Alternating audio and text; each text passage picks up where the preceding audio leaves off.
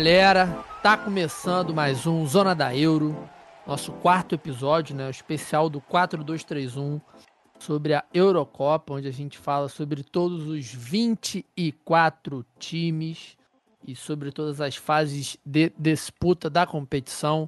Episódio de hoje, grupo D, nós vamos ter a sequência de República Tcheca, Croácia, Escócia e Inglaterra.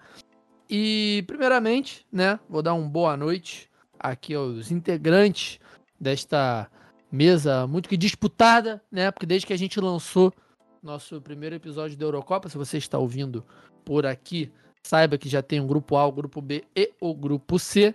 Pode voltar lá para ouvir, porque a competição ainda vai demorar um cadinho para começar, então vale bastante a pena ouvir o que a gente falou já das outras seleções. Estamos chegando no meio, né, do, do, do na metade final dos grupos da Eurocopa.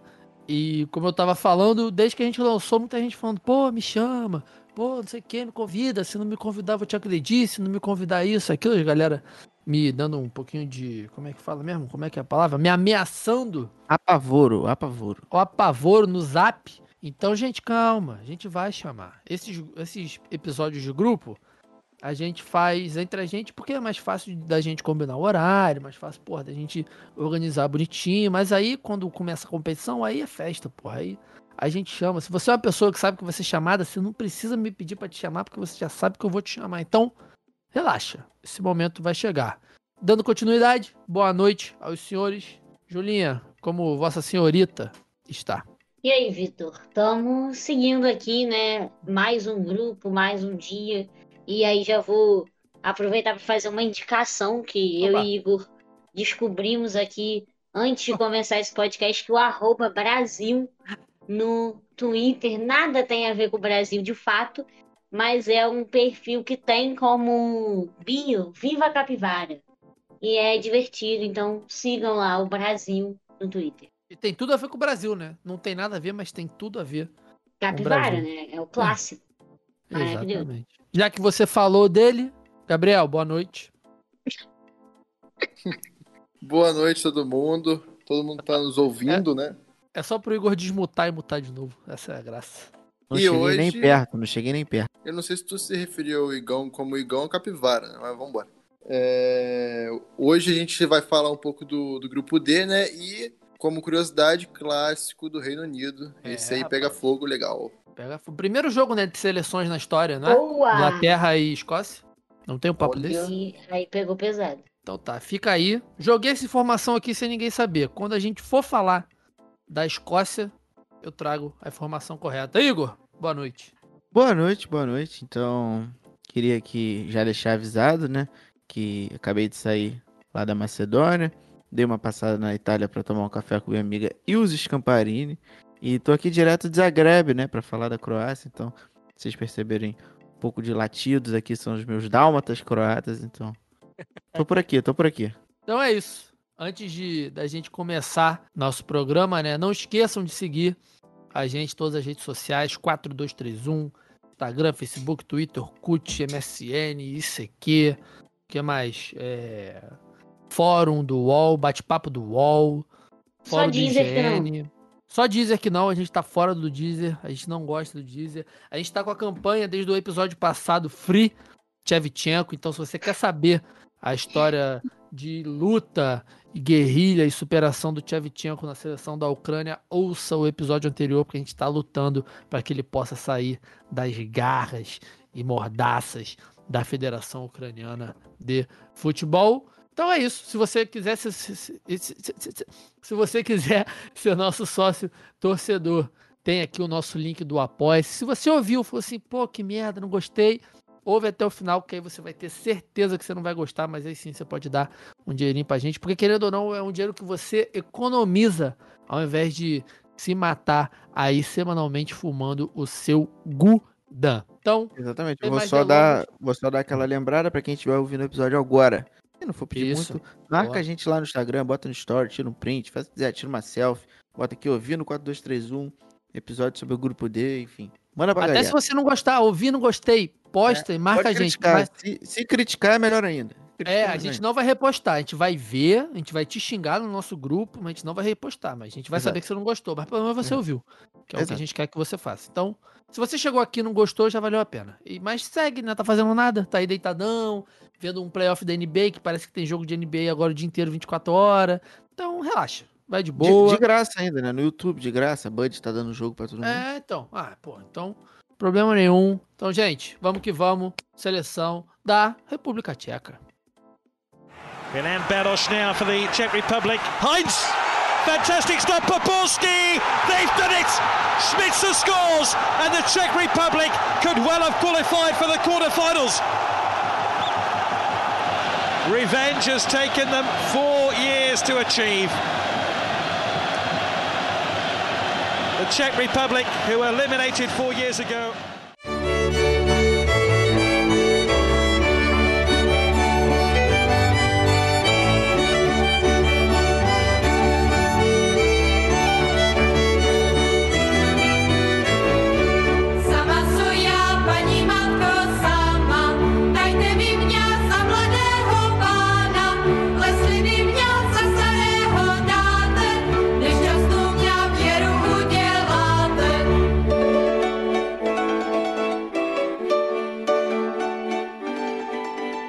Seleção da República Tcheca. Nesse grupo, já, hoje, esse, esse. Eu vou começar de outra forma, né? Vou começar falando do grupo para depois entrar um pouquinho na seleção. Esse grupo, cara, ele pode se tornar um grupo muitíssimo equilibrado, estritamente pelo fato da Escócia e da Inglaterra fazerem esse clássico, porque é um jogo que vai ditar o ritmo do grupo, né? Então, é, tanto a República Tcheca como a Croácia elas têm que estar tá de olhíssimos, de olhíssimos, olha só, de olhos bem abertos porque vai acontecer nesse jogo que, se eu não me engano, já é o primeiro jogo do grupo, né? Já a Inglaterra e Inglaterra e Escócia se enfrentam de cara já na primeira errado, partida. Errado. Ah, não, errado. Inglaterra e Croácia é o primeiro jogo e é, Escócia e jogo. República Tcheca é no segundo. Então, melhor ainda. Mas o jogo então... do meio, melhor ainda, que a galera é, já deu aquela é aquecida, né? O é segundo isso. jogo sempre é mais. É isso, é o jogo que embola. Então, assim, e, e Croácia, o que é bom, né, pro grupo, querendo ou não, que o jogo da segunda rodada entre Croácia e República Tcheca é antes de Inglaterra e Escócia. Então, ou seja, é, Croácia e República Tcheca vão pro tudo ou nada no segundo jogo, porque com certeza Inglaterra e Escócia é um jogo que vai embolar esse grupo. É um jogo que a gente, a gente vai falar muito dele mais na frente, né? Mas só para eu dar a minha entrada né, no, no, sobre a seleção da, da República Tcheca, eu não consigo desvincular a participação dela nesse grupo é, sem o resultado desse jogo, né? Porque é o jogo mais provável da Inglaterra dar uma bambeada, né? Da Inglaterra é, não conquistar a vitória, e com isso, né? Vai saber o que pode acontecer nos outros jogos, a República Tcheca possa fazer uma, uma campanha mais interessante do que o esperado, né? Porque também é, é, é a seleção é, junto da Escócia ali, mas um pouquinho menos. É, é, a seleção mais com nível com nível menor no grupo, né? Então ela vai ficar muito refém dos resultados das outras partidas, porque agora sim, falando da seleção em si, a gente aqui no Brasil, graças a Deus, a gente está muito acostumado, com toda razão, com aquela seleção do Nedved, com o Peter Cech no gol. Porque qual era a graça de ver República Tcheca? Era ver o Nedved e era ver o Peter Cech. Hoje em dia não tem nenhum nem outro. Então a gente tem que se apegar a alguns jogadores, né? A lista de, de destaques é um pouco menor. O goleiro Thomas Vaklik, que é o goleiro do Sevilha, ele é considerado um dos grandes herdeiros, né? É o, o como se tivesse feito a passagem de bastão do, do Peter Cech para ele. É um cara que realmente ele tá muito bem no Sevilha já. E o outro jogador, o outro destaque, né? É o cara que domina o, o meio-campo, é o Thomas Susek. Acho que é assim que se fala, né? Ele é o, o capitão, ele é o grande pensador, motorzinho, tudo que você possa dar de característica para esse jogador dentro da, dessa seleção da República Tcheca é em relação a ele. Ele é titular absoluto no West Ham. Ele jogou todos os 38 jogos da Premier League nessa temporada, né? O que numa, numa liga de numa liga com uma intensidade, né, como é a Premier League. É, é, um cara que você já pode confiar pelo menos na saúde física dele, aquele meio campista, aquele volantão grandalhão, acho que a gente pode comparar talvez com o Matite, sabe? Até um Felaine, aquele cara 1,90, meio esquisitão, meio desengonçado às vezes, mas é, é, é, um, é, um, cara que reflete bem o que é a seleção da, da, da República Tcheca pós Nedved, né? Após aquela geração do Nedved que tinha uma, uma qualidade bem, bem interessante. E aí, cara, fora esses, esses, esses dois jogadores, eu acredito que tem o atacante Yankto, né, Jakub Yankto, ele joga na Sampdoria aí, como a gente tem feito sempre, a gente fala da Itália, a gente joga pro Gabriel, mas é um, é um cara que eu já tive a oportunidade de, de parar para ver um pouco por causa do, do meu trabalho, é um cara que vai talvez é, ficar meio que como um dos do principal alvo né, do ataque dessa seleção. Ele divide ali essa, essa, essa dupla de ataque aí sim com outro jogador um pouquinho mais conhecido, que é o Patrick Schick. Ele teve uma passagem já pela Sampdoria, pela Roma, estava no RB Leipzig na temporada passada, chegou no Bayer Leverkusen nessa temporada. Não é um cara que conseguiu se firmar ainda em algum, em algum clube desse top 5 né, das ligas europeias, mas é um já tem 25 anos, é um cara que ainda é bastante promissor, ele é bastante cotado, né, sempre, a gente tá, tá sempre vendo ele fazendo golzinho, ele atuando bem, então acredito que nesse ataque, com eles dois juntos, seja a grande, principal força, né, da República Tcheca, o, o, o Thomas ali naquela volância, um pouco mais travadão, eles dois no ataque, e a experiência do Darida, Vladimir Darida, que está no Hertha Berlim, ele sim já está no Hertha Berlim desde 2015, está há bastante tempo. Não é um cara que chegou a alçar grandes voos na Europa, mas ele se mantém em alto nível há muito tempo, que para uma seleção que não tem tantos nomes, tanta qualidade técnica assim, é algo muito importante, né? Então, acredito que é, é, é uma seleção bem curtinha, né, para a gente falar. A gente não consegue é, trazer grandes atuações, grandes situa situações recentes dessa, dessa equipe. A gente pode ter ali, talvez, no Vidra, que é um outro jogador um pouco mais velho, né? Já tem 29 anos, joga na Inglaterra a sua carreira inteira. Então, a gente, a gente não consegue trazer é, nomes muito diferentes, né? A República Tcheca ela tem uma história bastante interessante na Eurocopa, mas a sua história recente ela está passando por aquele processo de renovação, né? Então o, o Jaroslav, se o se, caraca é difícil esse nome, né? Jaroslav Silavi ou Silravi, não, não vou saber dizer, ele foi contratado, contratado exatamente para fazer essa renovação né, no elenco da República Tcheca e tentar beliscar aí, ou alçar um voo um pouquinho maior dentro da Eurocopa, né? Então é, pelo, pelo que eu fiz de pesquisa aqui,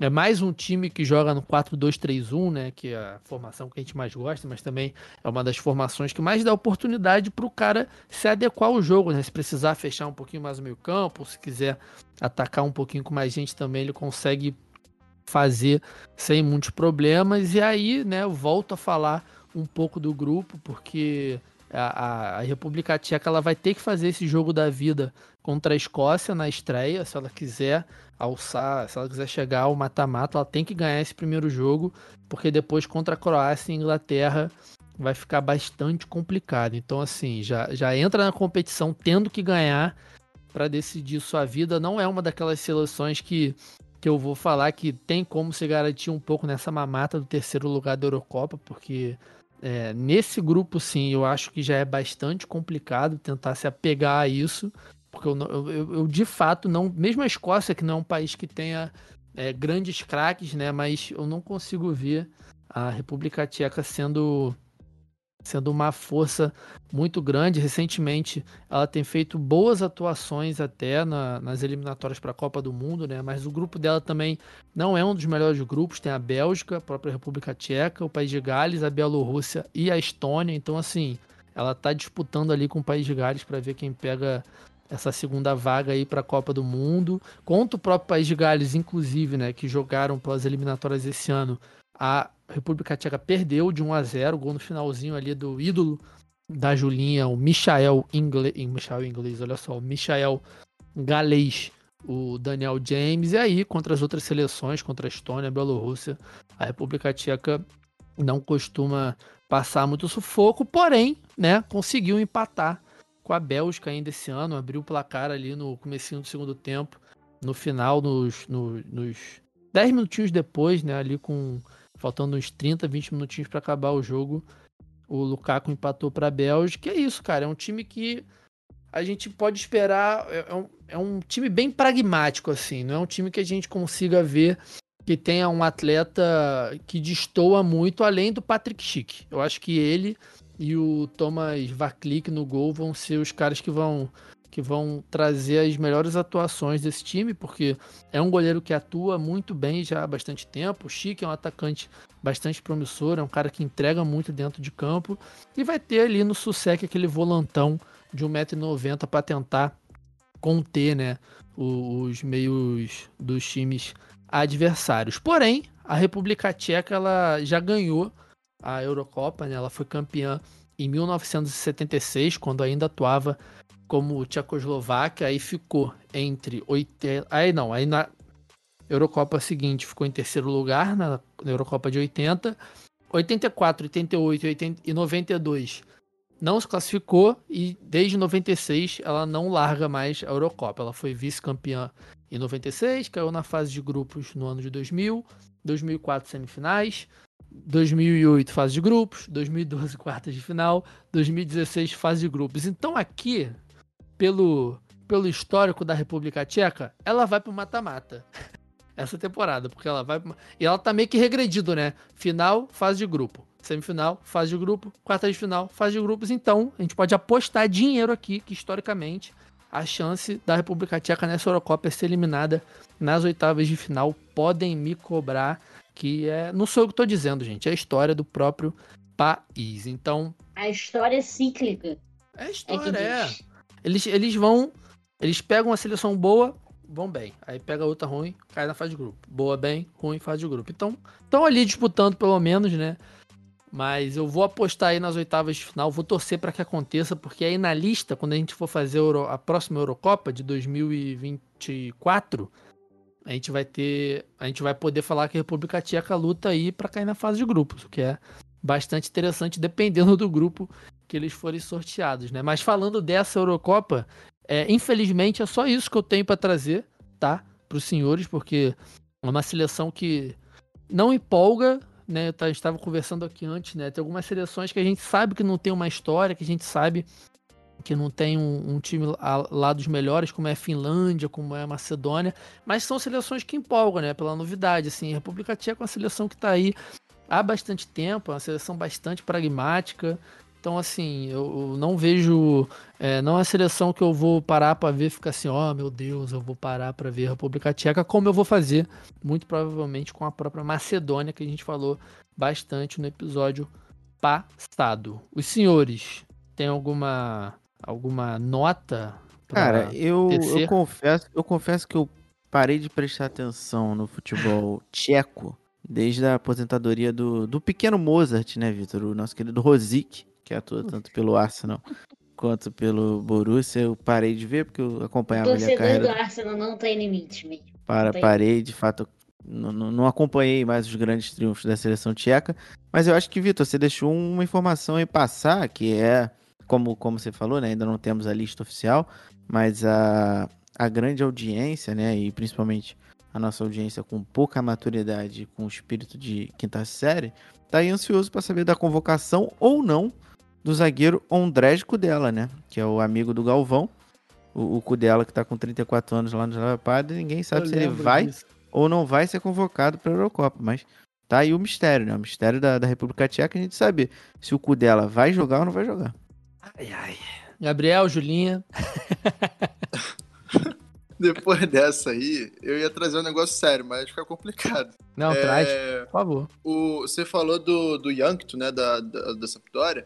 Uhum. É, outro jogador da Série A, é, tcheco, é o Barak, da, do Verona, né? E ele fez, ele fez uma boa Série A, por sinal. Ele fez sete gols, três assistências na Série A, jogando pelo Verona, que hoje colaborou para que a Juventus é, é, fosse para a próxima Liga dos Campeões, né? Empatando com o Napoli. Então, é um jogador que, que é interessante também de, de ficar de olho. Ele e Yankto ali naquele meio campo pode ser alguma coisa que não seja depressiva de se ver, talvez. Mas é, é só um nome ou outro, né, nessa, nessa seleção que a gente pode citar, porque não, não adianta também ficar procurando agulha em palheiro para tentar trazer algo tipo assim, porra, preste atenção no futebol do Vorshovov, não sei quem das contas, porque... É, o próprio, o próprio Sousa, que é do, do West Ham, ele é um bom jogador, mas acaba ficando na sombra ali do Rice, mesmo do West Ham. Então, é isso que você falou, não adianta nem ficar cavucando muito, mas é o que tem para hoje, né? Não adianta que não vai vir nada que gere muito apelo, assim, pelo menos eu também concordo com vocês, não vejo muito isso acontecer. Acho até que o Patrick Tick é um, um cara bacana, é um bom atacante. Inclusive tem um filhinho fofo, aproveito ah. para dar essa boa informação. Então acho que é meio que isso aí. Bom, a história cíclica aí que o Vitor mostrou diz o contrário, mas é, é só esperando mesmo. É, não tem que esperar. Eu até, eu até fui parar para pesquisar aqui, né, sobre é, algumas outras curiosidades, algumas coisas da, da República Tcheca. Cara, a República Tcheca é um país tão, tão sem graça. Tipo assim, o Praga é bonito. Blazer, blazer, blazer. É uma coisa tão o, que você encontra na República Tcheca, você vai encontrar em qualquer outro país da Europa. E até melhor, e digo mais. Se você for pra República Tcheca, não vai pra República Tcheca. Porra, vai pra, pra sei lá, vai pra, pro Recife. Entendeu? Vai pra uma Bahia, vai pra um Salvador. Entendeu? Vai pra. pra Mato Grosso. Um... Vai pra Mato Grosso. É, pô, vai pra uma Chapada dos Veadeiros, vai pra, pra um Pernambuco da vida, entendeu? Vai pra Aracaju. Porra, vai ver uma praia, vai ver uma coisa. Pô, se fiar se enfiar na, na, na porra da, da República Tcheca, no meio do nada. República Tcheca é a Minas Gerais da Europa. Entendeu? Um bagulho ali no meio do nada, não tem praia, uma porrada de cidade, um bando de nada pra fazer. A Minas Mas aí, comida boa. Então, eu vou chegar na parte da comida, porque a comida da República Tcheca é uma coisa complicada. Mas só para terminar aqui essa ode da, do turismo à República Tcheca, Praga é a quinta cidade mais visitada da Europa. Não consigo entender por quê. Eu acho que ou as pessoas estão muito malucas ou Praga tem alguma coisa assim muito absurda que não tem em outros lugares do mundo, porque maconha, quinta... maconha. Pô, mas maconha, mas é tudo que você me falar que possa ter na República Tcheca de bom, tem algum lugar melhor. Talvez seja por isso que seja tão visitado. As pessoas não têm dinheiro para maconha de Amsterdã. Quase difícil, mas elas vão ter dinheiro para maconha da República Tcheca. Aí tudo bem. Aí tudo bem. É, a República Tcheca tá em primeiro lugar da Série B de turismo da Europa. Aí tudo bem. Aí eu aceito, entendeu? Porque de resto, não tem como. E aí, eu achei um, um artigo aqui muito interessante, né, do blog Insider Praga, que começa de forma excelente, que é assim, a cozinha tcheca tradicional não é um primor de refinamento e saúde. Na verdade, é longe disso. E aí eles explicam que a cozinha lá, a gastronomia lá, ela é muito pesada, é muito gordurosa por causa das cervejas, né? Por causa do álcool. Então, a, a, comida gordurosa, ela combina muito bem, dependendo do teor alcoólico que você está ingerindo. E aí, cara, é uma loucura de comida que pra gente não faz sentido nenhum, cara. É um, é um pão com carne, pimenta, mas às vezes parece umas coisas meio sujas e tem uma linguiça com pão, pimenta também, cebola, pimentão, queijo. Cara, é uma, é um. Eu não sei explicar, é uma gororoba. Óbvio que, pô, vão ter comidas mega refinadas, um monte de coisa, mas não é o que. Cara, não tem nada na República Tcheca que empolga. É esse ponto que eu quero chegar. Entendeu? Porque, pô, você quer beber bem? Vai pra Holanda, vai pra Bélgica. Tu quer comer bem? Pô, sei lá, vai pra Itália, vai pra Portugal, vai pra França. A própria Holanda, como a gente falou no outro grupo. Mas lá não tem nada. Tem uns doces maluco, entendeu? Tem um salgado maluco. Não tem nada que a gente aqui do Brasil vai olhar e vai falar, porra, isso aqui deve ser bom demais. Cara, não é. Então, a minha dica cultural da República Tcheca é evite a República Tcheca. E se você quiser assistir algum jogo da República Tcheca, aí você procura algum jogo do Nedved também, porque seleção atual também não está servindo para muita coisa não. E é isso. Espero que todos os amantes aí dessa seleção da República Tcheca não fiquem entristecidos comigo, com a minha raiva de ter que falar da República Tcheca, porque é um time completamente sem graça. Mas também, então... com a Astral lá em cima, né? É, a Astral lá em cima. é, o apresentador puto com a seleção que ele mesmo escolheu para ele mesmo apresentar. Podia ter passado essa merda pro Igor, mas pensei, não, vou dar a Croácia pro Igor. Pegou falar de Modric, pegou falar de Vrida, pegou falar da não sei o que. Dei mole, tinha que ter passado isso pra ele. Mas é aí que a gente vê que a gente gosta, né, nego? Depois você me agradece. Igor que tá devendo agradecimentos aí para mim. Vou dar essa colher de chá para ele. Mas é isso, meu povo. Acho que a gente não tem muita coisa para falar mais da República Tcheca, não, né? A não sei que vocês tenham aí alguma referência, alguma coisa para indicar pra galera. De resto, para mim era nem melhor ter se classificado. O que eu tinha para falar, eu já falei e já era. Meu povo, é isso. Fechamos aqui nossa primeira seleção do grupo D, República Tcheca, Astral lá em cima, coisa linda, maravilhosa, todo mundo empolgadíssimo para ver a República Tcheca na Europa. Vamos direto para a segunda seleção, que agora começa a ficar muito mais divertido, seleção da Croácia. Trippier by Perisic. Got there!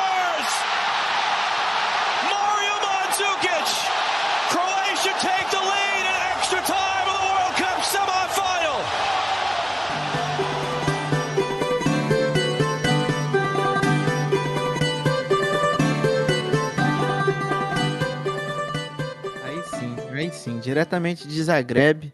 É, está um pouco frio aqui, mas enfim, vamos falar é de um dos fortes candidatos a passar de fase desse grupo, né? Então, analisando muito bem, como o Vitor falou, analisando o repertório da Croácia na competição, ela passa de fase, mas ela não vai muito longe, não. Ela chega ali no máximo, no máximo nas quartas de final e, e dirá numa semifinal. Mas brincadeiras à parte, a seleção croata, né? Ela viveu seu auge na última Copa do Mundo, né? Disputando de igual para igual, como alguns dizem, o título da competição lá contra a França na Rússia, né? Então, para essa Euro, o time tem algumas ausências significativas, né? Mas a base de 2018 permanece firme e forte na, nos selecionados do Slatko Dalik. Espero que eu tenha falado errado. É o país de origem dos Dálmatas, como eu falei no início do, do episódio. É, das filmagens de King's Landing, para quem assistiu Game of Thrones, é filmado na Croácia.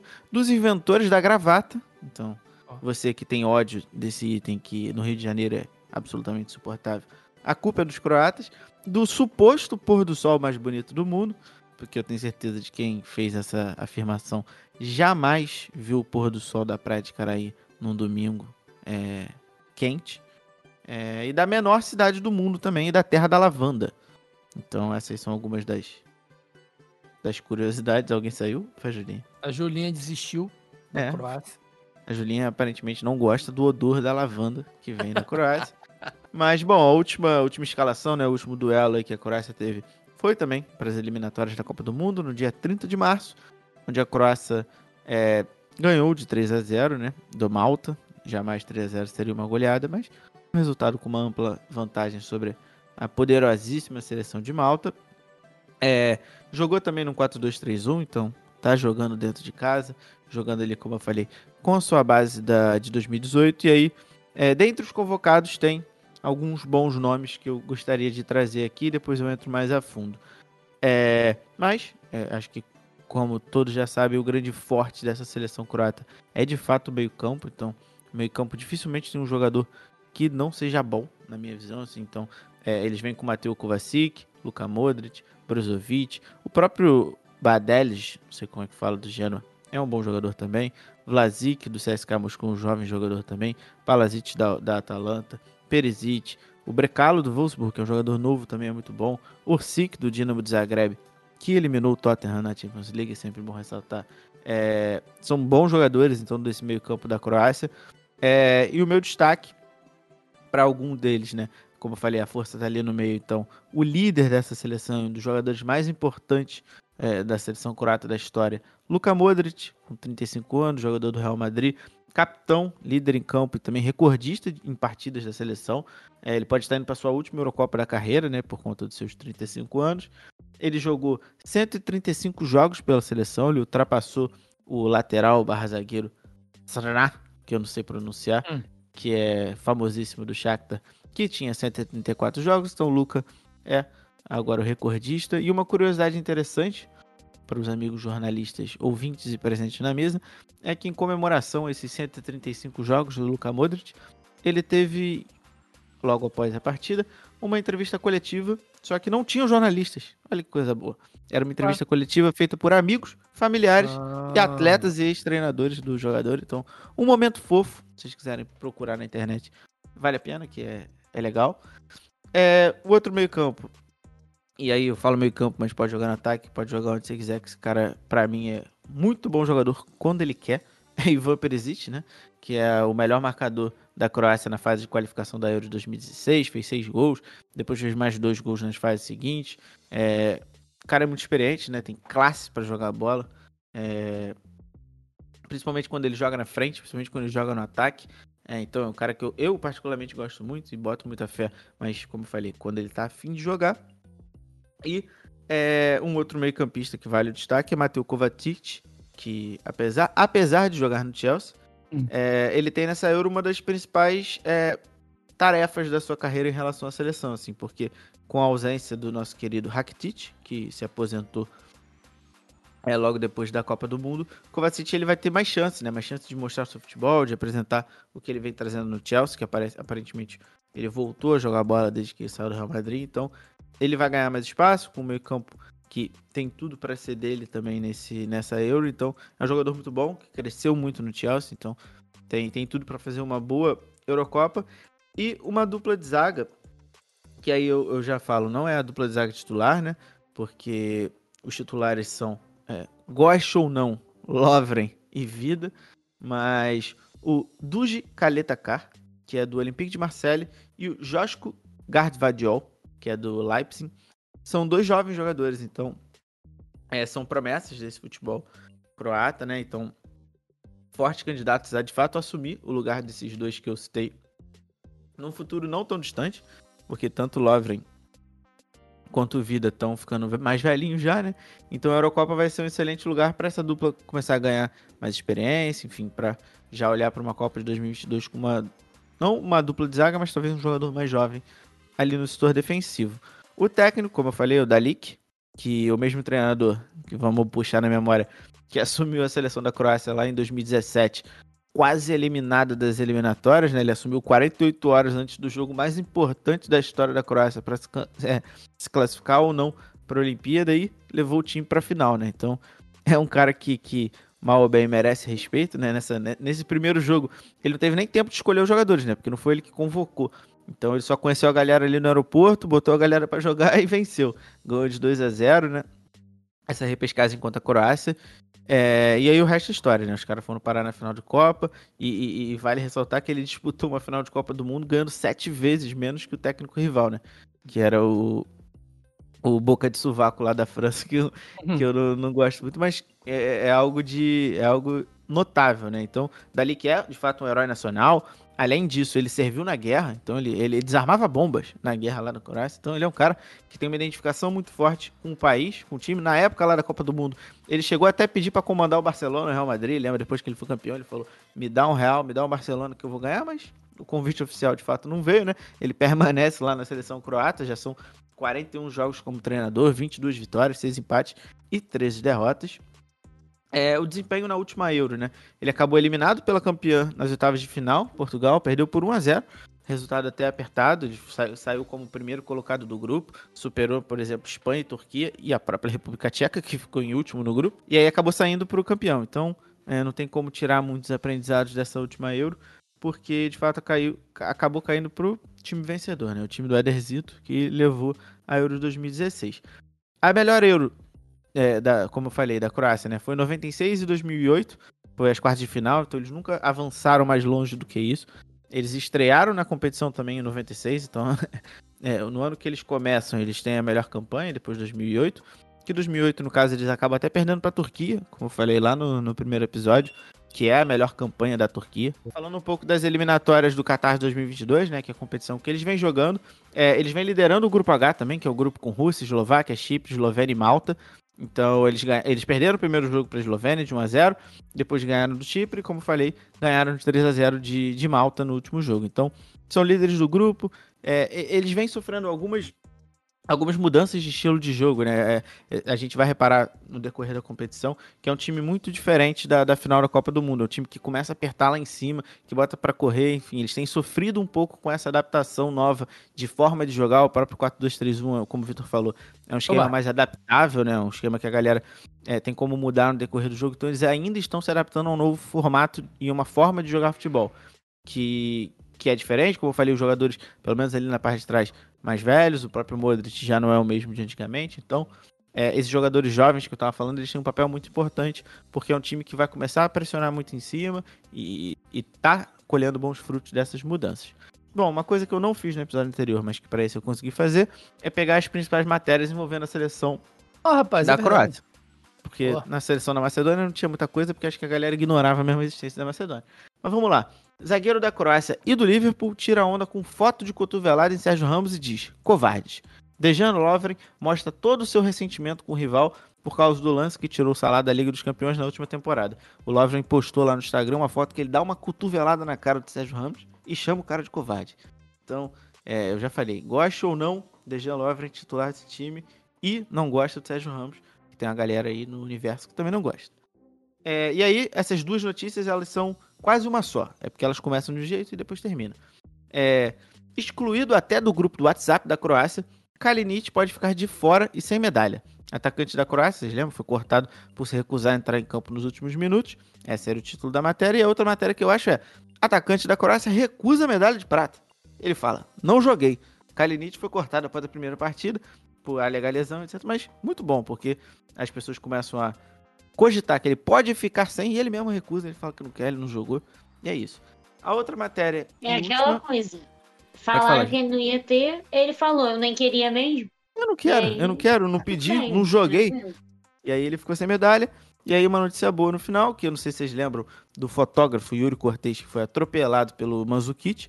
Né, o fotógrafo atropelado na, na semifinal da Copa, ganha convite para visitar a Croácia. E aí o fotógrafo foi levado para lá, enfim, várias fotos. Então, uma notícia boa aí para alegar o dia da galera.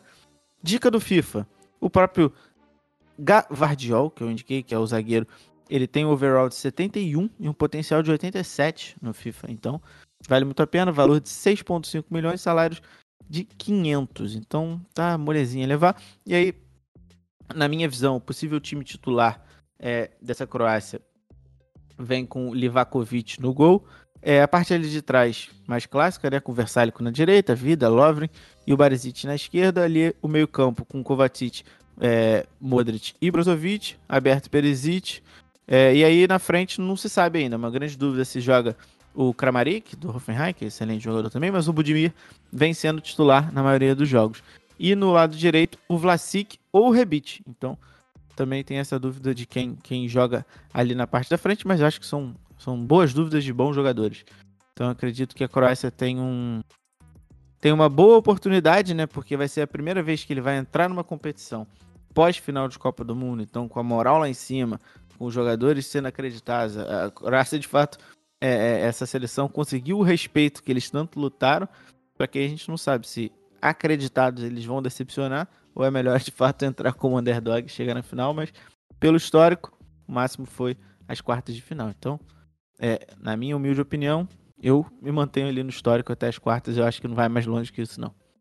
Vale lembrar, né, essa seleção aí da, da Croácia, essa campanha inacreditável, né, cara, na Copa da, da Rússia de 2018, que foi um, um misto de, de emoções, né? Porque, assim, como bom torcedor de Copa, eu gosto de ver os jogos das, porra, da seleção grande, né? Porra, eu queria, queria na final França e Inglaterra, não França e Croácia, por exemplo.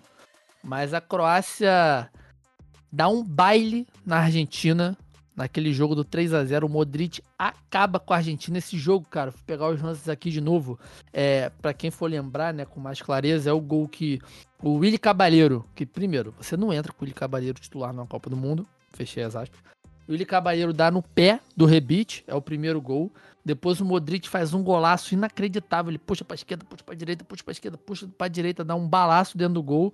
E no final do jogo tem aquele gol que você fica puto com seu time, que o zagueiro fica uma hora com a mão levantada esperando o bandeirinha dar, marcar o impedimento e o bandeirinha não marca. Foi isso que aconteceu. O Mascherano ficou uma hora com a bandeirinha levantada, aí esperou o Rakitic chutar pro gol para resolver correr para marcar a bola. Então, é, jogo muito especial, né? Sempre bom ver a Argentina tomar um baile na Copa. E o outro jogo, né? A semifinal contra a própria Inglaterra, né? Que também está nesse grupo.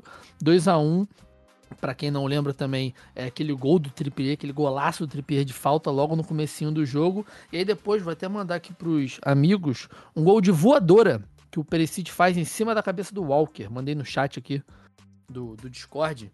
Ele dá de voadora em cima da cabeça do Walker. É incrível esse gol. E logo depois a Inglaterra perde diversas chances, né, cara? O, o Harry Kane pipocando no melhor sentido Tottenham da carreira dele. E na, lá na prorrogação, uma jogadinha meio que bate-rebate, sobra pro. pro. Quem foi esse rapaz aqui que fez o gol? Mandzukic. Sobra pro Mandzukic, que ele só escora para dentro do gol. E aí é festa, né? Então, assim. É, tudo bem que pegaram a Inglaterra, que não ganha de ninguém Copa do Mundo na semifinal. Seria muito mais legal ver uma Inglaterra e França do que a Croácia e França. Mas vale muito pela história do, do Modric com a seleção, do Dalik com a seleção também. Acho que vale muito a pena é, a gente lembrar dessa Copa também por, por eles terem batido com gosto na Argentina, que é o que a gente gosta de ver. Para essa Eurocopa, é, para essa Eurocopa, eu já não sabe que eu não sei. Eu acho que esse grupo é um grupo que está bem aberto, né? Falei muito da República Tcheca, que não é uma das, não é a principal força do grupo, mas para Croácia e Escócia eu acho que, que dá um jogo mais duro, assim, né? Então, é, eu acho que é mais fácil a República Tcheca. O que eu quero dizer com isso, né? Embora a República Tcheca não seja uma seleção muito forte, eu acho que tem mais chance dela dar calor para Croácia e para Escócia, né? Porque não são times que você fica, oh meu Deus. Perisic é ótimo, mas já tá com a idade mais avançada. O próprio Modric, o Lovren, todos esses jogadores da final, né, de 2018. Então, não sei, cara, não sei. Eu acho que eles vão se apoiar muito na experiência desses jogadores, né, no bom momento. Porque o Modric, inclusive, ele não parou de jogar bem desde então. Então, não vejo também. Não, não, não é um time que empolga, embora seja um time muito bom tecnicamente. É, e, e principalmente, é como eu falei, né? As, as, principais ausências são jogadores que aposentaram, né? Mas o Kit é aquele cara que você sabe que em qualquer momento você pode contar com ele que ele vai entrar e vai fazer. Também se aposentou. Rakitic, mesma coisa, dava muita qualidade ali pro meio campo. Mas é isso, é, uma, é, uma, é um fim de uma geração muito vitoriosa.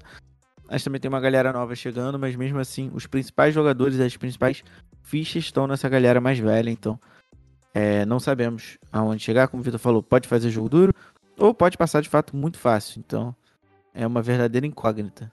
É, eu acho que falta é, transmitir confiança essa seleção, no caso, né? Desde que, desde que a, o, da, da campanha na Copa do Mundo, né? A gente projetava, mesmo com a aposentadoria do Rakitic e do Mandzukic, que essa seleção ainda poderia evoluir e chegar ainda mais confiante para uma Euro, por exemplo, que é um, é um torneio que historicamente permite uma zebra a mais, né? E a gente esperava um desenvolvimento maior do Rebite, que como o, o Vitão falou aí do, do gol que ele fez contra a Argentina, o Cabalheiro dá um presente para ele, mas vamos combinar que a finalização dele não é das mais fáceis, né? E ali a gente vê que é o nível de um jogador bom e que não conseguiu evoluir ainda. Ele se machuca muito no Milan, né? É, o Kovacic foi um cara que enfim, ele conseguiu se desenvolver no Chelsea, então é, é um dos poucos ali, junto talvez o, o Passalite da Atalanta, que cresceram desde a Copa do Mundo. Mas da mesma forma o Kramaric também não, não engrena, não, não empolga também. Então tem essa questão aí de se apoiar muito nos veteranos, Modric, Perisic, é, o Lovren. Então é, eu acho que falta é confiança realmente, porque o jogo da Croácia também, pelo menos os jogos que eu vi, nessa, nessas últimas Ligas das Nações agora, que jogou contra a França, jogou com Portugal, não, não, empolga, não empolga nem um pouco. É isso, acho que eu acabo concordando um pouco com vocês, mas acho que isso é também muito do interessante desse grupo aí, porque a Inglaterra vai vir, né, assim, vamos dizer, um pouco mordida por essa eliminação. Eu acho que isso acabou criando alguma coisa aí entre eles e ainda vai ter esse jogo complicado contra a Escócia. Então acaba que acho que dá uma energia diferente para esse grupo. E aí eu espero também é, um pouco mais de personalidade aí dessa, dessa seleção da Croácia, mas acho que é uma seleção muito interessante, assim, que pode sempre surpreender. Eu acho que depois da, da Copa acabou ficando essa expectativa um pouco maior com relação a eles, que aí acaba que pode ser uma decepção, né? Mas eu acho que pode de qualquer forma surpreender. E o, o Modric, né, é, tem sempre essa. Ele não é um jogador assim de super personalidade que vai bater no peito e, enfim, mostrar muita coisa de liderança, mas eu acho que ele tem uma postura muito de carregar um pouco assim a seleção e isso é bacana também.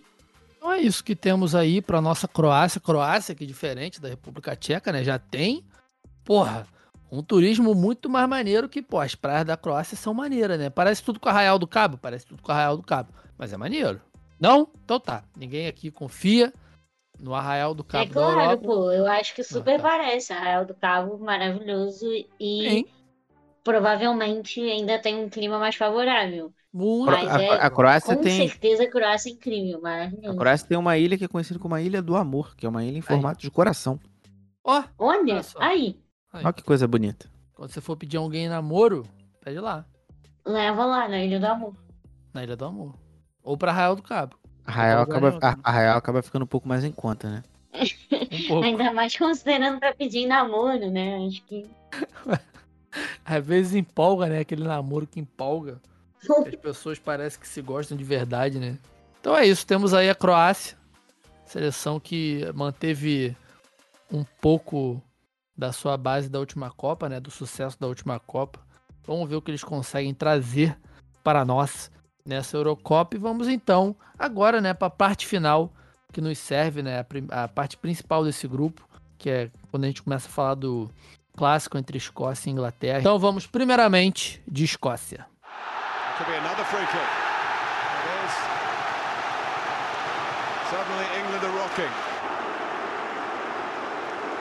Armstrong still having a look. It slightly favours the right footer here, but Griffiths, having got the goal, goes again. astonishing. It's Lee Griffiths. Two goals, two fabulous free kicks. Catch him if you can. Catch Scotland if you can.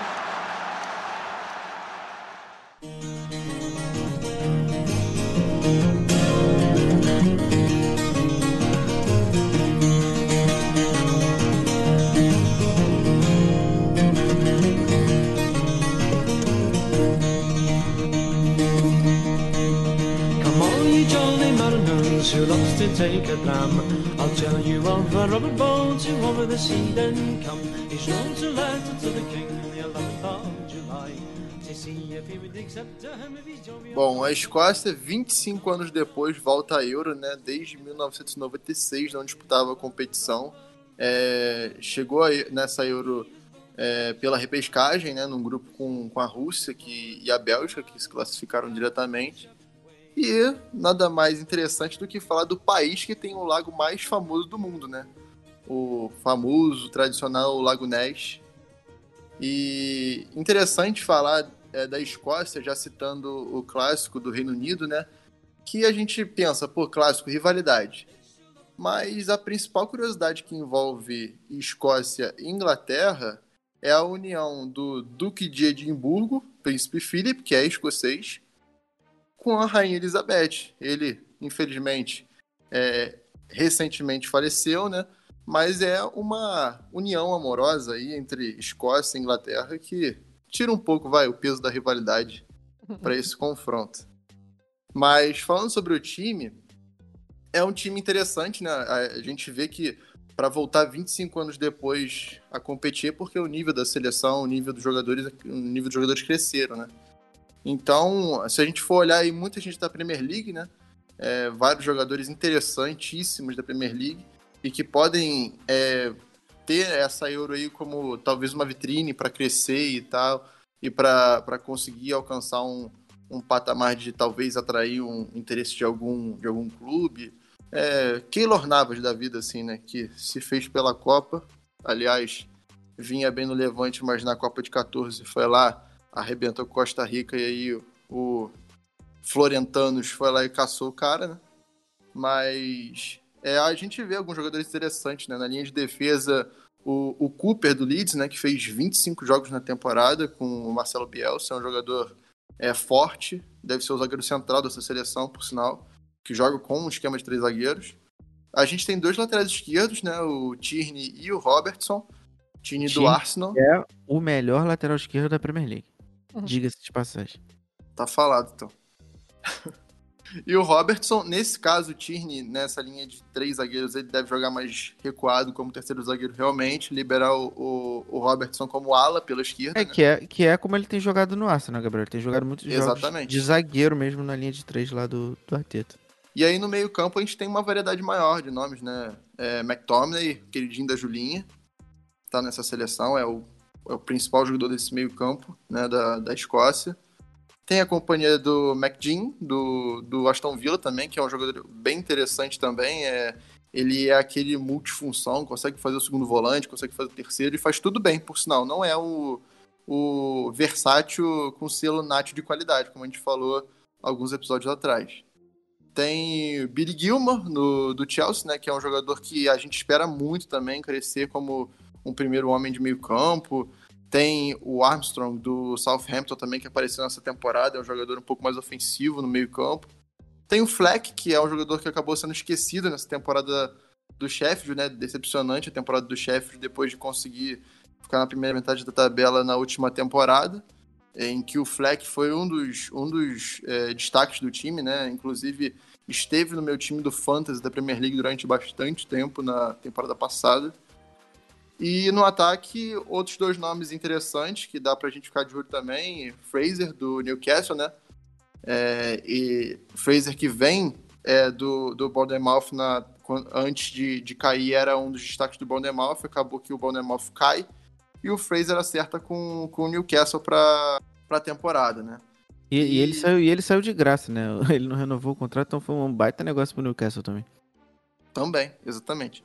E o Tia Adams, do Southampton, que fez alguns golzinhos aí nessa, nessa, nessa segunda metade de temporada, tem se desenvolvido também. E é um desses jogadores que eu citei que pode acabar sendo um dos caras que aproveita a Eurocopa como uma vitrine, né? Que é um jogador que é, pode jogar centralizado, pode ser deslocado como segundo atacante, jogar um pouco mais no lado, até pela por ser jovem, né? Tem essa facilidade maior assim, questão física de voltar para correr atrás de lateral, enfim.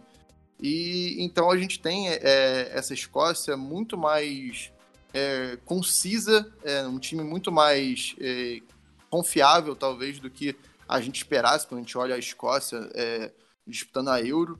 A gente fica meio, meio assim, né?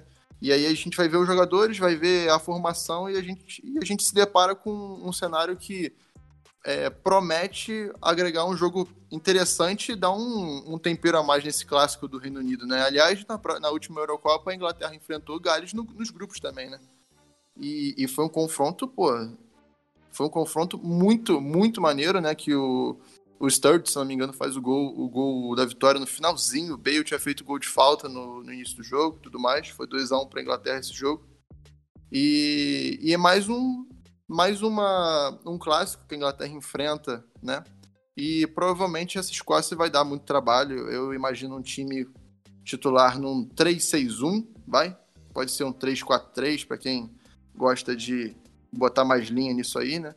Mas Gordon no gol é um, é um goleiro que, que poucas pessoas conhecem, no caso, né? Eu particularmente não conhecia depois que antes de, de de pesquisar sobre a seleção e acabou que eu me deparei com alguns vídeos dele aí, até, até na, na, na, na própria eliminatória ele é um goleiro que, que faz várias defesas plásticas, né? A gente acabou de falar aqui do Fernando Henrique, é um, é um goleiro que, que é meio espalhafatoso também. É, na, na zaga, três zagueiros, como eu falei do Thierry na esquerda, tem o Cooper, que deve ser o zagueiro mais centralizado, e o Hully pela direita, do Celtic. E aí no meio-campo a gente tem o McTominay e o, o McGregor, né? Esse, esse, esse, essa Escócia é cheia de Mac né, no, no time.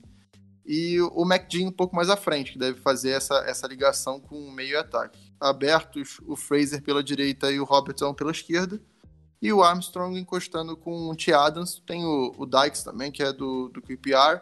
Pode ser uma, uma opção para um centroavante mais físico, né? O Dykes é um jogador mais forte, mais grandão, assim. Então pode ser que seja, seja uma forma de, de chuveirinho, bota o Dykes no jogo, que pode ser que, que ajude alguma coisa, né? E aí, falando de, da cultura, já falei aqui do Lago Ness, já falei do Duque de Edimburgo. É, a, gente, a gente olha para a Escócia e a gente lembra logo da, daquela, daqueles caras tocando a gaita de foles com, com aquela saia. A gente olha para aquilo e, e, acha que é uma saia. Né? Na verdade é uma saia, mas eles dão um nome bonitinho para a em si, né? Que é kilts. São as ah, kilts e, e, a hum. gaita de foles, que é uma tradição deles lá, né?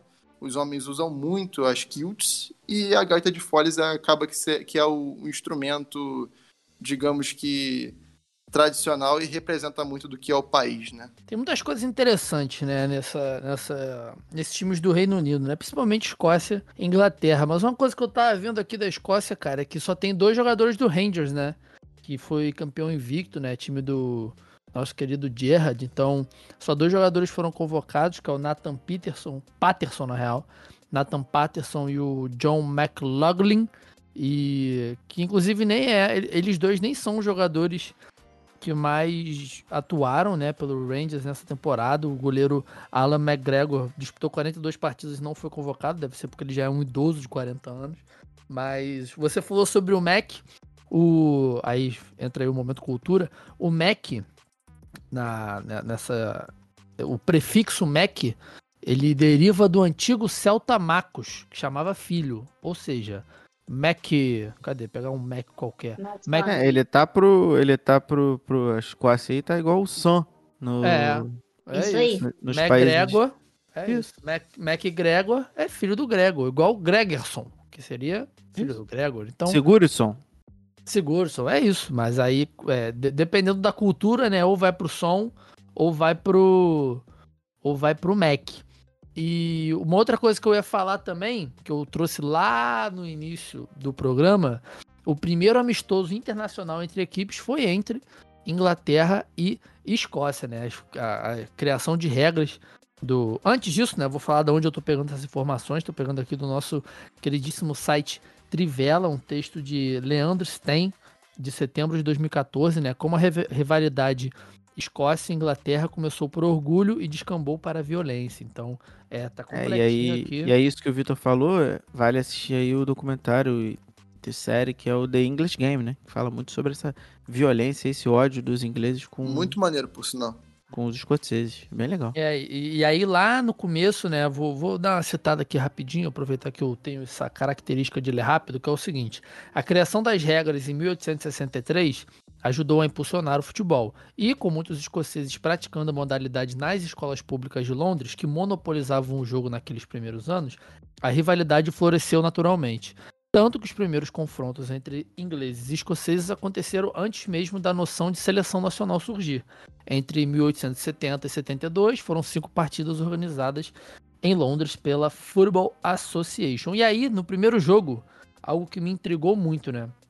É, o jogo terminou em 1 um, em 1 a 1, né? A Escócia abriu o placar com Robert Copland Crawford, estudante de 17 anos, que aproveitou a estratégia do goleiro inglês Charles Alcock se juntar no ataque com a posse de bola e acertou um chute de longe com um gol vazio. Ou seja, se a galera tá vendo Neuer, saída com goleiro, em 1800 e lá vai bolinha, filho, Charles já tava tocando bola na volância, entendeu? Então assim, não tem ninguém inventando nada. Quem inventou, inventou em 1800. Hoje em dia a gente só tá fazendo a mesma coisa. É. Inventou, inventou uma vez só, pô. É, só se inventa uma vez, pô. Depois a gente recria. Então, assim, é. Deve ter sido algo muito bizarro, né? O cara tocando bola e veio Robertinho, vou chamar aqui de Robertinho.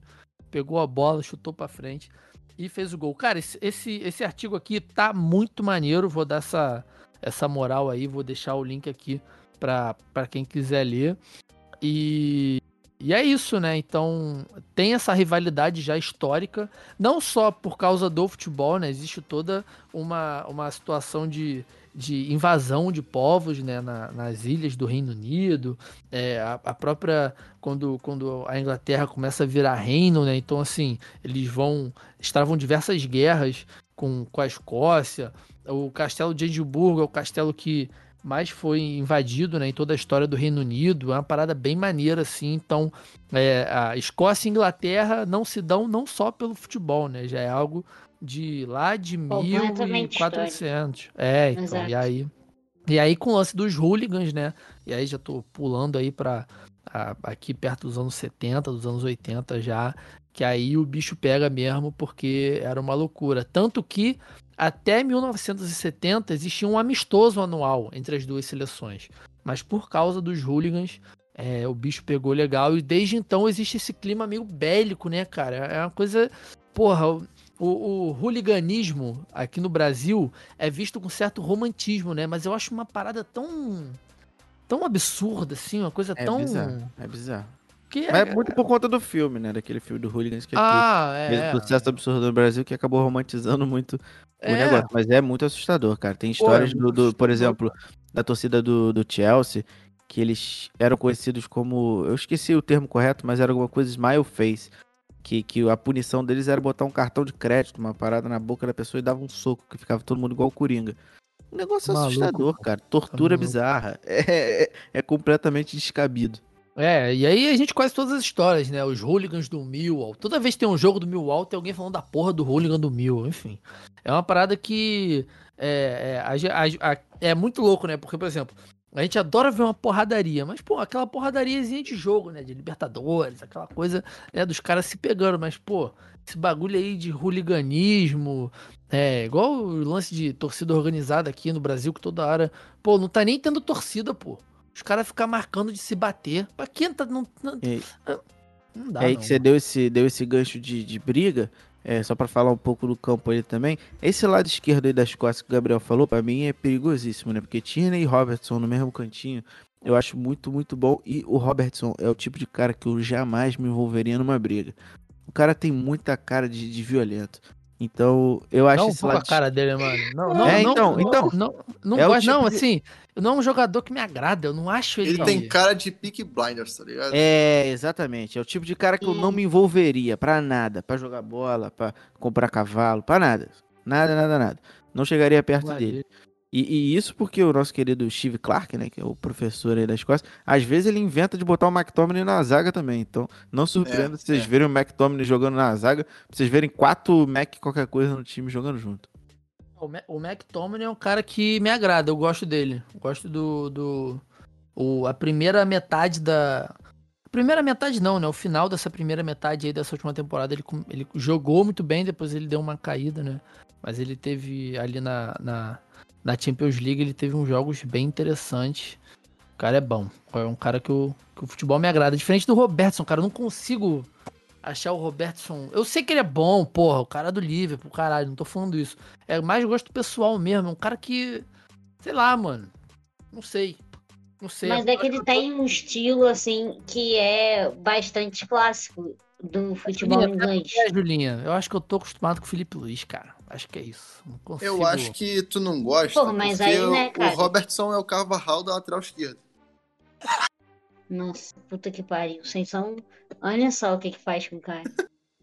que coisa bizarra. O Carvajal é bom, é só que ele é durão, pô, é isso. Gabriel. Não, cara, mas é porque assim, isso no, no campeonato inglês é um negócio muito comum. Eu acho que eles valorizam bastante esse tipo de personalidade. E eu acho que esse, essa seleção aí da Escócia é um momento assim que tem muito essa característica que vem mesmo se você olhar de todos os países do Reino Unido tem um pouco essa essa característica de futebol que valoriza muito a parte defensiva e que enfim é porrada mesmo nas nas palavras mais claras possível. Então acho que é um time bem classicão assim do que que é o futebol inglês, né? O futebol do Reino Unido. Eu acho que tem, tem muito disso. Eu acho que isso acaba aumentando até a dificuldade desse jogo aí Escócia e Inglaterra, porque eles vão fazer jogos parecidos, assim, por mais que eu acho que a Inglaterra agora tem um estilo um pouco mais diferente, quando joga um contra o outro, acaba puxando mais para esse lado mais carrancudo do futebol mesmo. Acho que eles gostam desse, desse estilo, sabe? É, é meio que parte da personalidade do futebol deles mesmo. E o Vitor gostando ou não, o Robertson jogando mais à frente, menos com menos é, ocupações defensivas, ele é um cara que tem uma visão de jogo muito absurda. Então, É isso. é um cara que jogando na frente. E ainda mais. Inteligente ele- pra caralho. É, ele vai descer menos, porque o Fraser é doido, desce o tempo inteiro, corre o campo igual um maluco. Então, ele ali jogando de meia pra criar é perigoso.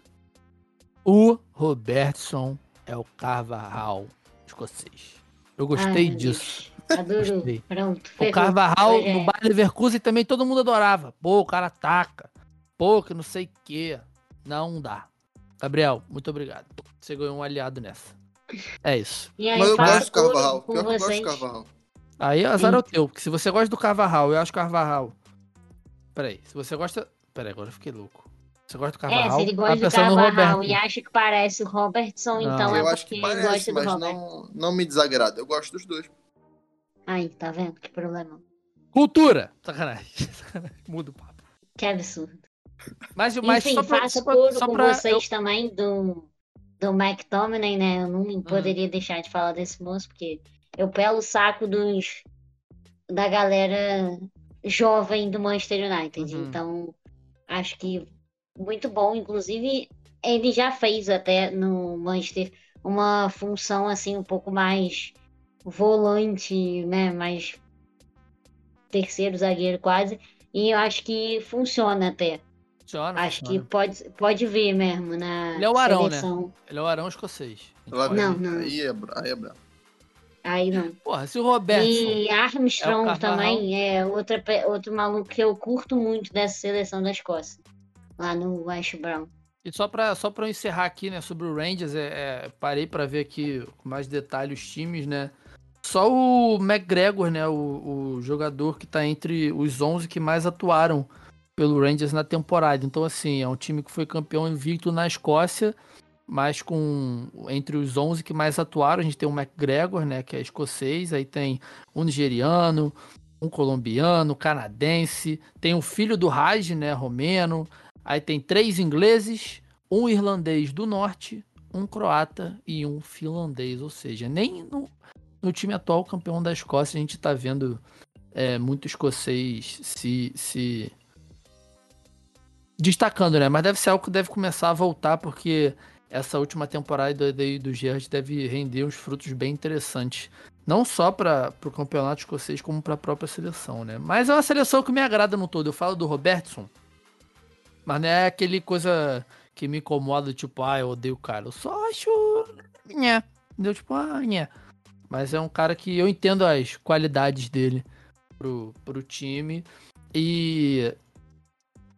Pra fazer o gol, depende, vai depender muito de um bom momento do, do Adams, né? Ele fez uma temporada boa pelo Southampton, mas é, é estranho quando você depende de um cara assim monopolizando o ataque para fazer gol, né? Mas tirando isso, acho que é uma seleção bastante interessante. E Inglaterra, quando precisa resolver, a gente sabe como é que funciona, né? Então, juntando isso com o lance do clássico, acho que pode trazer um jogo bem interessante pra gente. Então, Bora. indo aqui, saindo da Escócia, vamos diretamente para a principal seleção do grupo, seleção inglesa. Ali comes towards him. Vardy's in the area.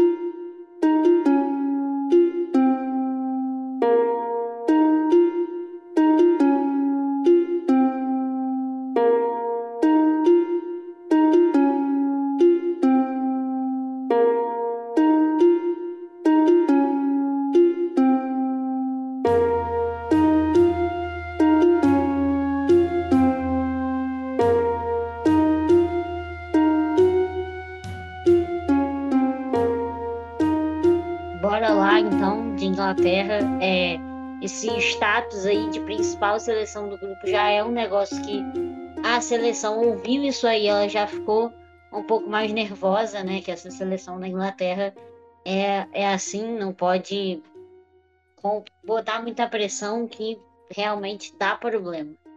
Mas vamos lá, esse ano a Inglaterra ganhou os três jogos que jogou, o que não diz tanta coisa assim, porque não eram grandes adversários.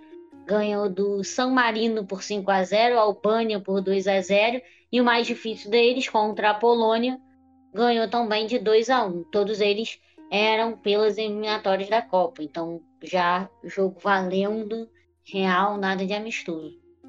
E acho que até a gente já chegou a dar uma introduzida nisso, né? A Inglaterra tem um time com umas peças jovens, assim, é um time mais novo, quase sua maioria, e a gente falou bastante até nos outros episódios de entre safra, de transição de equipe e tal, mas eu não acho que é esse o momento da seleção, não.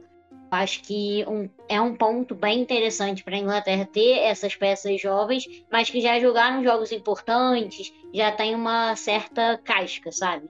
E aí, como reflexo dos últimos anos ricos em títulos do Manchester City, rico em futebol até mesmo, né? Eles foram campeões em 17, 18, 18, 19 e agora em 2021. E aí chegaram também à final da Champions, já tinham feito semifinal, então é bem grande o que vive o City do Guardiola. E aí a gente vê o reflexo disso aí na seleção, tem bastante jogador do City presente sempre, e a Inglaterra tem é, essa característica, né, de sempre ter muito jogador que joga no futebol inglês na seleção. Só que, para o meu azar, o técnico Garrett Southgate anunciou que só vai divulgar a lista dos convocados daqui a dois dias. Então eu já vou ficar aí nesse atraso. E ele é um cara bem certo. Eu e Igor até conversamos um pouco sobre isso em off. Ele não tem tanta consistência nas convocações, ele gosta de dar oportunidade para muita gente. Então eu vou me isentar de qualquer culpa caso eu erre essas decisões dele com os meus destaques aqui da, da seleção inglesa. Enfim, os goleiros são o Pop do Burnley, que ele é mais velho, mas ele tem sido o titular. E também destaco o Henderson do United, que é uma boa surpresa, ele é novo e fez partidas importantes e também tem estado nas convocações do, South, do Southgate. Walker do City também tem sido convocado e tem sido titular, embora a gente saiba que tem também o Alexander Arnold, que não está nas últimas convocações, mas como tem essa irregularidade aí, eu não duvidaria se ele aparecesse numa convocação para a Eurocopa, né, que já é um campeonato mais rápido e bem importante para as seleções europeias. Aí tem é, vou destacar também os Stones do City e o Maguire do United, que é uma bosta, mas é o que tem para hoje. E o que eu acho bem legal entre os jovens é o Tewell do Chelsea, que eu também acho que vem jogando bem, e ele acaba disputando aí posição com o Shaw, que foi super criticado. Eu, inclusive, fazia coro para essas críticas e agora deu a volta por cima. Acho que tá jogando Graças ao bem. Alex Telles, né, Julinho? Alex Telles chegou para dar um susto nele e começou a correr, pô. É claro, aprendeu a jogar bola, né? Ele viu o Alex Telles você... em um treino e aprendeu. Enquanto não tem disputa, tu faz o básico. Agora, quando chega a concorrência, tu fala, vou ter que garantir minha vaga aqui, e aí agora tá todo mundo elogiando o cara. Inclusive, ele vem aparecendo lá nas convocações, mas não tem sido titular, não. É, já para o meio-campo, tem o Phillips, que é o jovem também do Liverpool, e ali é, de reserva, né? E podendo aparecer quando for preciso, o Dyer do Tottenham, tem que aparecer alguém do Tottenham sempre, que já é um jogador mais experiente, também faz um futebol mais duro, eu nem gosto tanto a dele, única, mas eu acho A única que... coisa legal do Dyer, Julinha, é que ele fala português. De resto. De resto fica difícil. Mas enfim, ele é um jogador que é bastante usado assim naquele momento de segurar o resultado e a gente sabe que a Inglaterra gosta muito de fazer isso e inclusive se dá mal. Então, acho que ele é bem usado nesses momentos. A gente já até falou aqui, não lembro exatamente quem foi que falou do Rice, do Ham, que, pô, fez uma ótima temporada também, 22 anos, muito novo. Acho que é um destaque interessante também dessa seleção. E o Mount, do Chelsea, que também tem 22 anos, e parece que ele já tem essa vaga aí garantida, porque o técnico já rasgou elogios para ele, já falou que ele é um jogador excepcional e importante para a renovação da Inglaterra. Então, eu imagino que, com toda loucura, ainda assim ele vai ser convocado. Pro ataque, Sterling, do City, que também é aquela coisa que tem muita gente que não gosta e tal. Eu nem acho que na seleção ele faça tão boas partidas, mas tá sempre lá fazer o que, né? Hurricane, como sempre, super importante para Inglaterra, acho. Vitor acho que ele peida, mas é o espírito de Tottenham. Ele é importante. Respeitar ele... o cara, né? Tem, tem dois lances nesse jogo aí dessa semifinal contra a Croácia, meu irmão. Que se é Gabriel Barbosa, forget. Tamo na final. Forget. Forget porque é na Inglaterra. Forget, pra quem não sabe, é esquece inglês. E o, É Harry Kane, e o não Harry é- Kane, o Harry Kane vem de uma, enfim, de uma Premier League por mais por Tudo mais que bem. seja atleta do Tottenham, uma Tudo Premier bem. League excelente, ele é líder de Aí, ó, assistência, finalmente artilheiro. alguém reconhecendo. 23 o gols, valor 14 do assistências.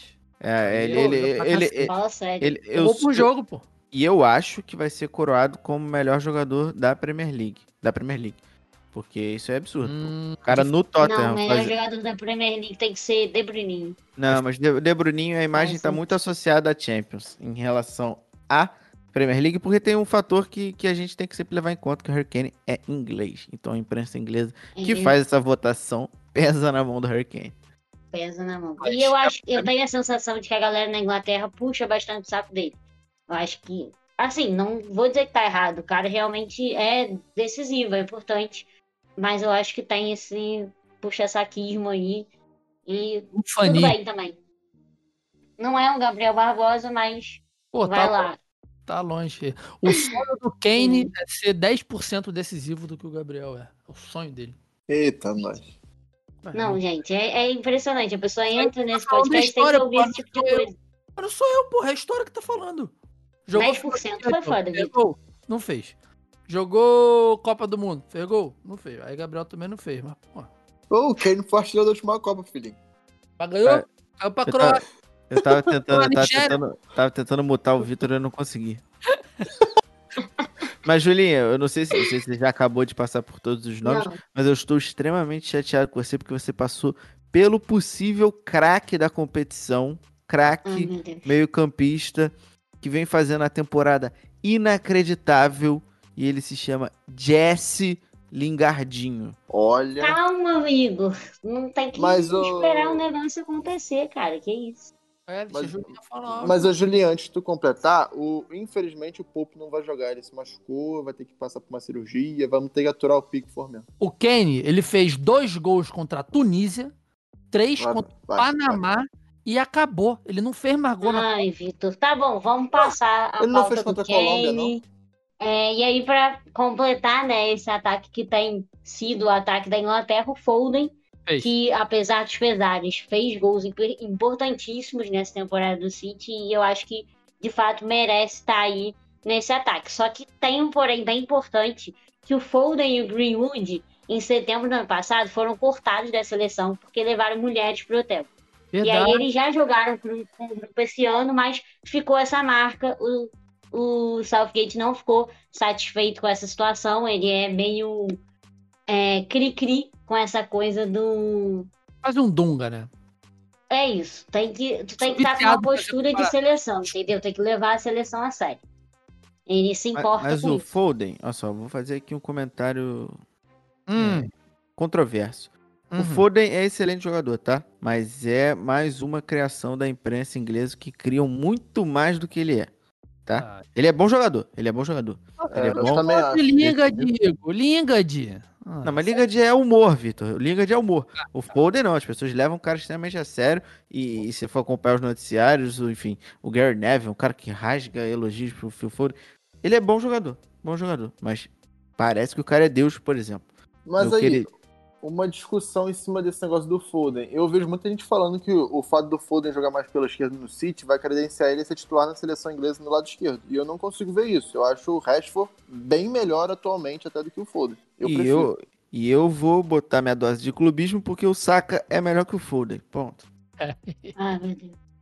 Então tá, né? Mas eu tem- ainda tem que lidar com esse tipo de clubismo, é, é a vida. Mas tá. E aí, enfim, também nessas possibilidades, o Tami Abraão é, tam- pode aparecer, né? Mas ele também fez uma festa de aniversário e estavam Ben Chilwell e o mas- Sancho. Mas coitado, comemoração- o, o Abraham, ele, ele, pô, ele, ele, ele se deu mal nessa, assim, sendo bem sincero, porque quem fez a festa foi a namorada dele, era uma festa surpresa, ele não fazia ideia. Ele só chegou e quando ele viu tava tudo armado, aí ele rodou.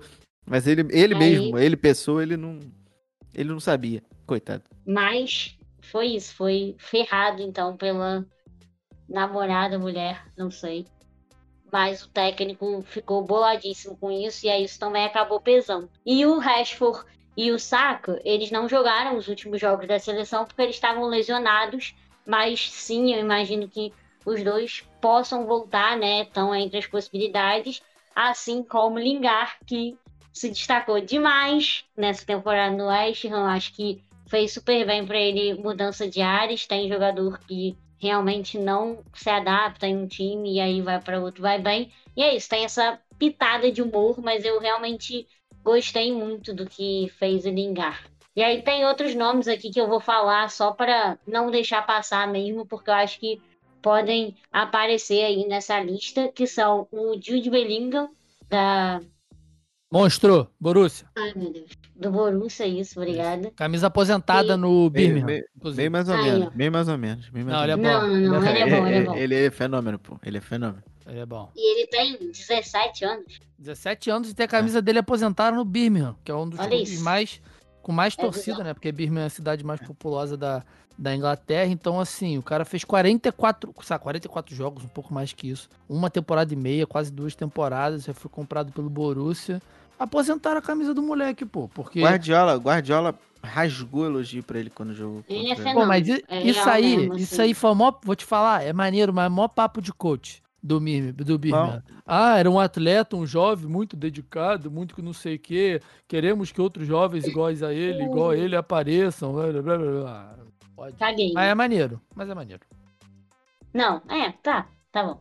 Enfim, vamos lá. Calvert-Lewin, que é do Everton, ele também já foi convocado Lindo, para lindo, lindo, lindo. É, Muito as bonito. eliminatórias, lindíssimo também, curto bastante. É Ollie Watkins, do Aston Villa, que Bom. acho bem interessante também. E o Aaron Wan-Bissaka, que é do United e ele já joga na seleção sub-21. Então tem aí a questão da Olimpíada, mas eu também não me surpreenderia se ele aparecesse aí nessa lista. Eu gosto muito do Van Bissaka, cara. O maluco é. É isso. Eu tenho, eu tenho algumas. É, Tem algumas- Jack Grealish, tem Madison também. Porra, acho que tem muita É, é, gente. é difícil não se empolgar com esse time, essa é a grande verdade. O problema é, É. esse. O problema é, É. esse, que a gente se empolga e nunca chega a lugar nenhum. Mas é uma é geração exatamente isso que muito acontece na boa. Inglaterra. É uma geração muito boa. O próprio a Julinha falou do, do, do Calvin Phillips, Muito por cara exemplo, novo do Leeds. bom, sabe? Que já, já jogou muito jogo importante, cascudo mesmo. O Declan, o Declan Rice, pra mim, é um daqueles jogadores, Excelente igual a gente também. falou do, igual a gente falou do Royber, é um maluco que é o técnico dentro de campo. Ele, ele assume ali Excelente. a, a faixa de capitão do, do West Ham depois do Noble sair. Cara, e, e- ele tem só 22 anos. Só 22 Só anos. 22. E é uma não geração- podemos esquecer de Jadon Sancho também, né? Exatamente. Sanchinho. Sanchinho. Mas vou te falar, se a Inglaterra não ganhou com aquele time de 2006, infelizmente, estão fadados a não ganhar nunca mais. Eu tenho aqui uma curiosidade muito interessante, que enquanto a Julinha falava, né, fui pesquisando aqui. É, a República Tcheca, voltando para a República Tcheca, foi vice-campeã da Euro de 96, quando perdeu para a Alemanha. E o que, que isso significa? Significa que nessa mesma Euro, a Inglaterra caiu para a Alemanha nas quartas de final na- nas quartas de final, olha só. A Inglaterra caiu para a Alemanha na semifinal, nos pênaltis, perdeu de 6 a 5. E também é, foi o primeiro jogo entre Inglaterra e Escócia na Eurocopa. A, a Eurocopa foi disputada na Inglaterra, então o grupo A era Inglaterra, Holanda, Escócia e Suíça. Os dois times se enfrentaram, né? A Inglaterra ganhou de 2 a 0 com gols de Shearer, aquele cara brabo lá do Newcastle, Gascoigne e quem era o lateral esquerdo da Inglaterra? Gareth Southgate, o técnico. É, Então eu ia chutar o Ashley Cole. Não, Também. 96, o Neville tava, o Neville era o titular. E foi a última vez direito. que a Escócia jogou a Eurocopa. Foi a última vez? Foi a última vez que a Escócia jogou a Eurocopa. Se você tá falando, eu acredito, porque você fez a É pesquisa. isso aí. Mas é isso, fica aí a curiosidade, né? O último jogo oficial entre as duas equipes, né? Fora amistosos, fora esse bando de coisa. O último jogo pela Eurocopa, né? Por uma fase da Eurocopa, porque eles já se enfrentaram por eliminatórias da Eurocopa, mas pelo campeonato em si foi só essa vez em 96. Gareth Southgate tá aí com 100% de aproveitamento contra a Escócia. Maneiro, né? Tava, fui procurando aqui, falei, olha só que legal, que bacana, que divertido. Quantas ligações dentro do grupo. Eu, É, eu, eu, como sempre, se vejo Inglaterra, E outra coisa, desculpa, ó, ó, ó, ó, desculpa interromper. Na semifinal, quem perde o pênalti contra a Alemanha é o Southgate, Gareth Southgate. Southgate. É, Chora esse- muito, chora muito. Já viu esse cobrando? Ele chora muito. É, dá dor no coração, dor no coração. É um cara que tá envolvido com fracassos da Inglaterra. Ele É, é perfeito sim. pra seleção. Então, por Ai, isso que ele vai ser campeão dessa Euro em Wembley, porque a final da Eurocopa é em Wembley. E adivinha E- quem e faz um dos gols? Vai ter. Vai ter público, né? É uma das cidades que vai ter público da, da Eurocopa. A UEFA já confirmou com, com 25%. E, inclusive, o jogo Escócia e Inglaterra também vai ser em Wembley. E adivinha onde foi essa Alemanha e Inglaterra? Em Wembley. Wembley. Ele perdeu. Vai ser, vai ser 1x0 contra quem eu não sei, mas gol do Harry Kane. Assim que ele fizer o gol, ele vai assinar com o Real Madrid na comemoração. E vai embora do Tottenham. E na República Tcheca, quem fez um dos gols de pênalti contra a França na semifinal foi o Nedved. Só pra gente lembrar dele, que eu gosto muito do Nedved. Nedved Nedved é- seu penteado icônico. Pô, o Nedved era tipo um Modric, né? Só que lindo. Não, Hoje ele é um o- meme. Que lindo. Hoje ele é meme, chutando placa de publicidade. Ah, É verdade. Não tem problema. Que merda. Não tem problema. As pessoas Mas é se isso. acabam. É isso, Ah, fica aí. e aí, deixa Hum. eu dar lá a, Deixa. A coisa cultural, né? É, Coisa cultural. Boa.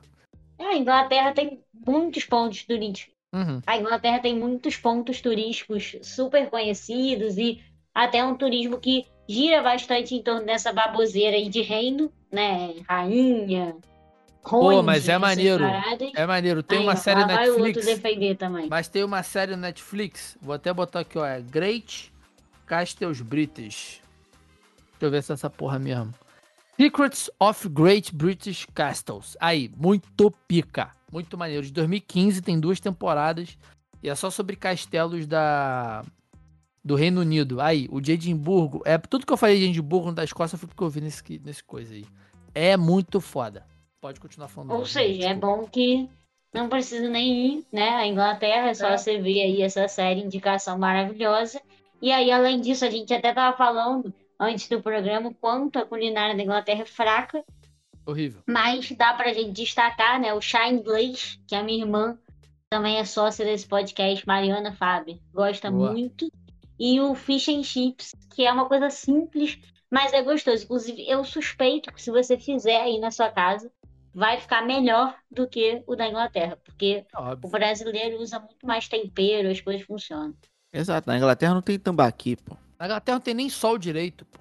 Vai ter tempero. Então é isso, né, meu povo? Como estamos aí de Inglaterra? Como estamos aí pra esse grupo? Inglaterra e Escócia é o que chama, né? Vai ser bem maneiro. Inglaterra e Croácia também vai ser mó jogão, mané. Inglaterra, eu é meu palpite pra ser Inglaterra e campeão. Escócia mesmo, pra ser maneiro. Inclusive, tô- Inglaterra, Inglaterra e Croácia, domingo. Transmissão da Rede Globo de televisão. Primeiro jogo da Eurocopa a ser transmitido. 10 Ai, da manhã. maravilha. Aí, Eu tô, eu tô É, eu tô curioso. Eu tô curioso com, com como a Inglaterra entra. Southgate tem, tem essa questão de jogar com três zagueiros às vezes, linha de cinco atrás, né? Loucaço, cada hora ele faz um negócio. Tem aquele negócio lá de jogada de escanteio que ele faz o, o corredorzinho, né? Não entendo aquilo, aquilo até hoje, nunca deu certo direito. E brigam, brigam muito com ele quando ele joga com três zagueiros. É, porque vai jogar Maguire, Stones, né? É porque quem? não tem três zagueiros bons. E Aí tem o Watkins. Não, joga É, o Watkins, Mings. né? Que é o. É, Eu gosto do Mings. É, então, Mings e o Watkins que entram ali Dyer, na. Dyer. Eles entram, eles Ah, entram na mas o cota Dyer- do, do Aston Villa, porque é o time do príncipe. Tem que convocar alguém do time do príncipe. Então é isso. Vamos encerrar aqui. Faltam. Encerramos aí o nosso quarto grupo da Eurocopa. Então quer dizer que semana que vem a gente faz os últimos dois grupos, sendo o grupo F, né? O principal grupo disparado dessa competição, o grupo da morte.